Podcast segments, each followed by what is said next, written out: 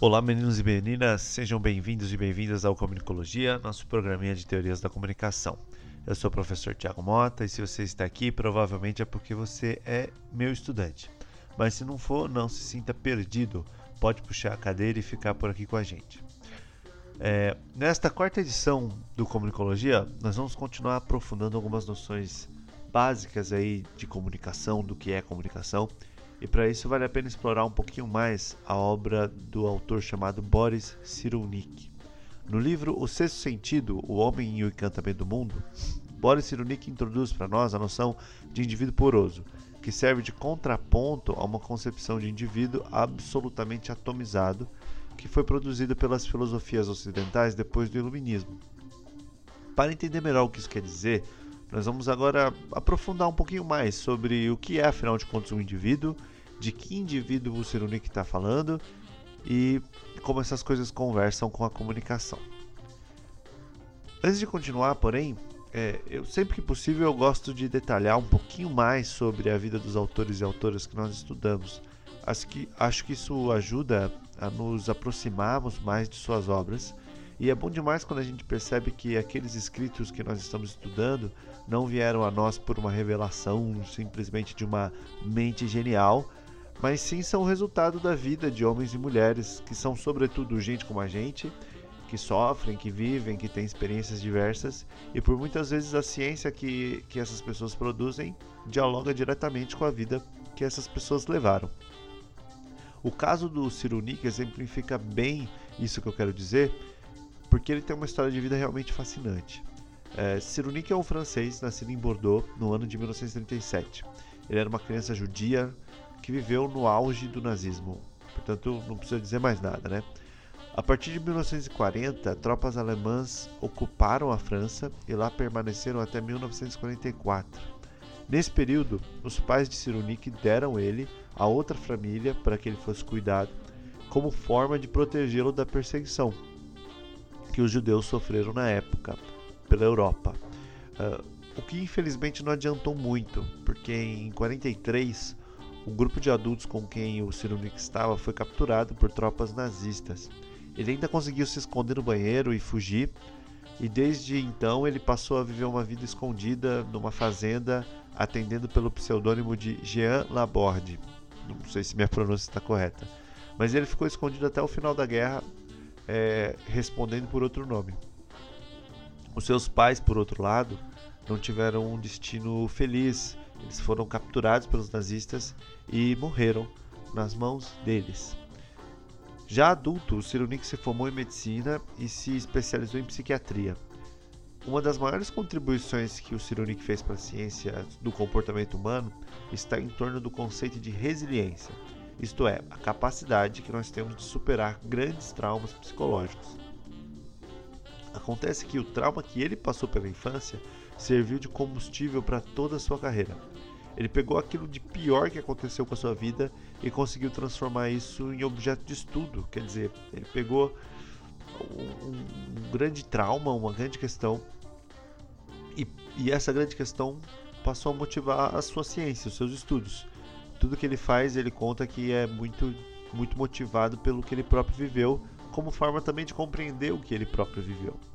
É, em suas obras, uma das principais descobertas que ele fez é que não importa o tamanho do trauma que uma pessoa vive, a psique humana ela é suficientemente flexível para se tornar resiliente, desde que ao redor desta, desta pessoa haja afeto o suficiente, empatia o suficiente para que essa psique possa se regenerar. Por isso que eu gosto tanto de estudar o Cyrulnik em nossos cursos de comunicação. Se a gente parte dele, é, passamos a entender comunicação não só como uma conexão entre emissores e receptores de mensagens, mas como um ambiente encharcado de vínculos, de pessoas, de emoções e de todas as tensões que isso gera, e na maneira como tudo isso compõe a trama da formação de quem nós somos. Sabendo de onde vem o Cyrulnik, então, fica bem mais fácil entender o que ele quer dizer com o conceito de indivíduo poroso.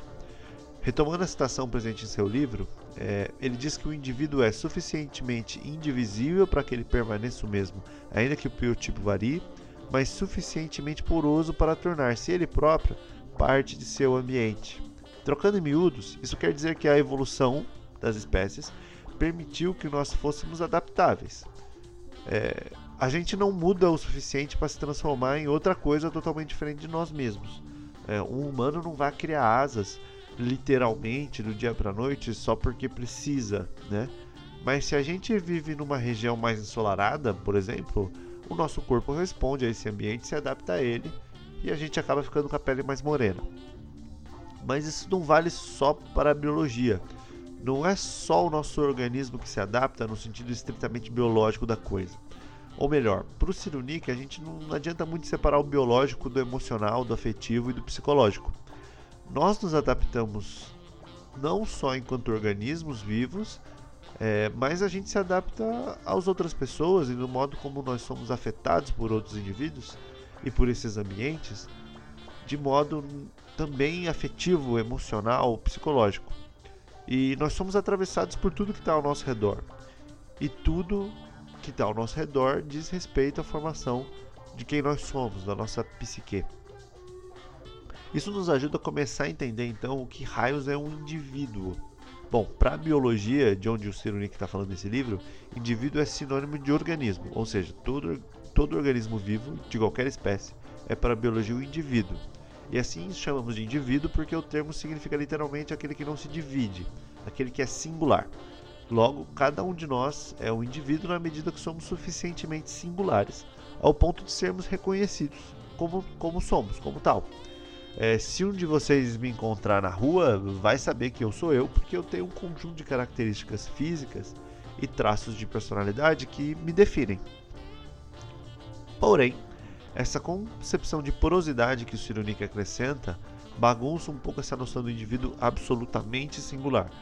Se a gente entende esse poroso como devemos, quer dizer que o indivíduo, eu, você ou qualquer um, é sim singular, mas não singular o bastante para não ser ele mesmo um pedacinho de outras pessoas com quem ele divide a vida, de uma sociedade ou de uma cultura. Ou seja, o indivíduo não é assim tão indivisível assim. É, a noção de indivíduo e individualidade só aparecem enquanto ideias no mundo ocidental a partir da modernidade. Antes disso, na antiguidade, na, Idade Média, é, o pensamento ocidental não concebia o indivíduo como a gente concebe hoje. Isso porque o ser até então era sempre em relação aos deuses ou ao próprio Deus, no caso dos monoteísmos. Na mudança da Idade Média para a Idade Moderna, questiona-se a submissão das pessoas em relação aos soberanos, e as ordens divinas e tudo mais. E começa-se a discutir que essas pessoas deveriam ter o direito de escolher quem querem ser e também ter a liberdade em se submeter ou não a cada regra. É, vieram então as revoluções burguesas com seus ideais de liberdade e igualdade, que permitiu-se finalmente pensar que cada um de nós é singular e, portanto, deve gozar da sua singularidade. Essas ideias é, de indivíduo e individualidade são as bases do que viriam a ser as democracias modernas e também do que veio a ser o capitalismo. A nossa economia capitalista e os nossos regimes de poder democráticos dependem dessa concepção de individualidade. É, nossa sociedade de consumo hoje, por exemplo, parte dessa concepção de que cada um de nós é um ser único em sua totalidade e por isso cada um de nós deve comprar coisas que expressam a, a sua singularidade, a singularidade daquilo que cada um de nós é.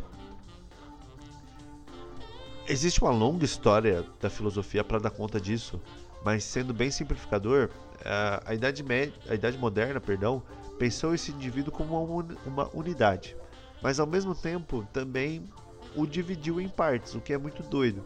Se a gente pega Descartes, por exemplo, é, ele define o indivíduo a partir de duas essências, o res cognitans e o res extensa, perdoe meu latim.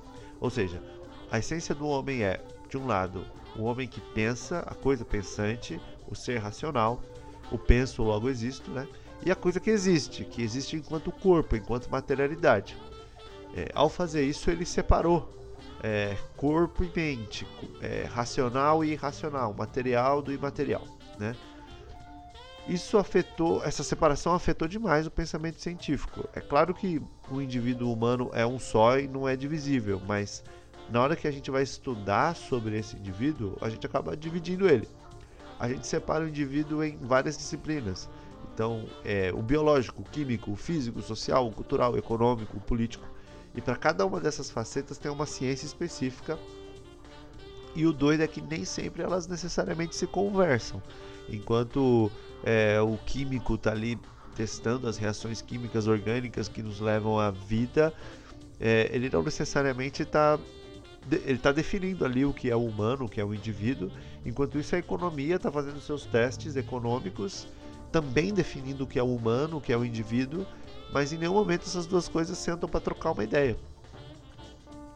É, essa separação se tornou muito pungente, né? E isso vira um problema, porque a gente tem muita dificuldade de entender o indivíduo como um todo. E isso é um problema sério que afeta inclusive a ciência. Por exemplo, na biologia mesmo, tem um pesquisador chamado Humberto Maturana que desenvolveu uma teoria sobre a vida e a percepção de como os indivíduos de diferentes espécies é, têm de que estão vivos. Como que o indivíduo sabe que está vivo, né? E ele, diante dessa pergunta, que é uma grande pergunta no final de contas, é, seria um biólogo perguntando, afinal de contas, o que é a vida, o que é estar vivo, afinal de contas. Falei vários afinal de contas aí, enfim. Bom, para responder essa pergunta, ele estudava assim. Uh, ele se perguntava: será que a percepção da vida está na visão? Então vamos lá, ele pegava um sapo, dissecava o olho do sapo e separava direitinho tudo que um olho de sapo faz. É, mas ao longo do tempo ele percebeu que esse jeito de pensar não estava ajudando muito. Porque, poxa, ao dissecar o olho de um sapo, a gente consegue entender muito bem como o olho de um sapo funciona. Mas a gente não consegue entender qual que é o conjunto de estruturas que faz um sapo perceber que está vivo, perceber aquilo que ele enxerga perceber a si mesmo em relação àquilo que ele está enxergando e, e, e, por aí vai. É, essas estruturas não estão só na visão, não estão só na descrição fisiológica de como o olho funciona. Vejam só, antes do Maturana, se você perguntasse para um biólogo o que é um ser vivo, ele provavelmente não saberia responder essa pergunta. Ele ou ela só diriam cada um dos sistemas que fazem um organismo funcionar. Então, o que é a vida? A vida é um conjunto desses sistemas eu sei muito bem como eles funcionam. Mas a gente não sabe qual é o sentido disso. Depois do Maturana, quando ele passa a olhar para as estruturas por trás de cada um dos sistemas que nos compõem e não para o sistema em si, é, ele se tornou um biólogo pioneiro porque ele deu sentido para a vida. Ele, ele, ele, ele nos trouxe mais perto de responder essa pergunta, o, afinal, o que é a vida, o que é estar vivo. É, e a gente, do ponto de vista existencial, dar sentido à vida é a nossa grande tarefa, não é mesmo? E tem outro pensador chamado Norval Baitello Júnior, Norval Baitello Júnior, e ele escreve muitos, ao discutir sobre essa questão do indivíduo, da individualidade, ele escreve muito sobre a necessidade que nós temos de perceber que o indivíduo não é um ser isolado e que pode ser separado em várias especializações. O risco da gente fazer isso é o de a gente estar sempre incompleto, porque se a gente não percebe a nós mesmos como parte de alguma coisa, a gente também não percebe qual que é a nossa herança, aquilo que nos trouxe até aqui e qual que é o tamanho da, das pessoas e das experiências que nos constituíram no sentido de nos tornarmos quem nós de fato somos. O risco da gente achar que a gente se basta é um, o risco de uma tremenda solidão. Né? Por isso que o indivíduo poroso do Cyrulnik é tão chocante. Ele diz o contrário. A gente não se basta. Nós não podemos ser quem somos isoladamente. Ao dizer que nós somos um corpo biológico, mas também emocional, afetivo e pensante, é, essa concepção de porosidade aí desfaz essas separações, essas dicotomias, razão, emoção, mente, corpo, tudo isso, e para a gente perceber o indivíduo como um todo, por mais contraditório que ele pareça. E separar esse indivíduo não é muito útil, só atrapalha em compreender quem de fato ele é, quem de fato nós somos. E o que isso tem a ver com a comunicação? É, nós estamos trabalhando aqui com uma concepção de comunicação que não depende só da técnica, da mídia, do aparelho eletrônico que a gente usa. Geralmente, como eu disse em, em, em, episódios anteriores, quando a gente fala em comunicação, a gente pensa direto nas tecnologias, a gente pensa direto nos aparelhos, a gente pensa direto é, no nosso smartphone, por aí vai. Quando a gente traz o Cirunic para dançar, a gente está pensando numa comunicação não como técnica, mas como formas de sociabilidade que a gente inventa para viver com os outros e para dar um jeito de viver, para dar um jeito de superar nossos traumas, para dar um jeito de fazer sentido. É, falar em indivíduo poroso, então, é aceitar o quanto nós somos propícios ao afeto e quanto nós estamos propícios a sermos penetrados por outras pessoas, por uma sociedade, por uma cultura e assim por diante. E essa aptidão, no fim das contas, acaba aparecendo também nos jornais, na publicidade, nas séries de TVs, nessa comunicação midiática que a gente conhece tão bem, porque elas são extensões dessa, dessa, dessa aptidão. Mas não estão só lá. Pensem, por exemplo, como a noção de porosidade ajuda a, a entender um pouquinho mais, por exemplo, o que acontece num protesto de rua. Várias pessoas ali sendo afetadas umas pelas outras, sendo afetadas umas pelas performances das outras. Então, colocar as mãos para o alto, gritar, batucar, marchar, tudo isso são performances corporais.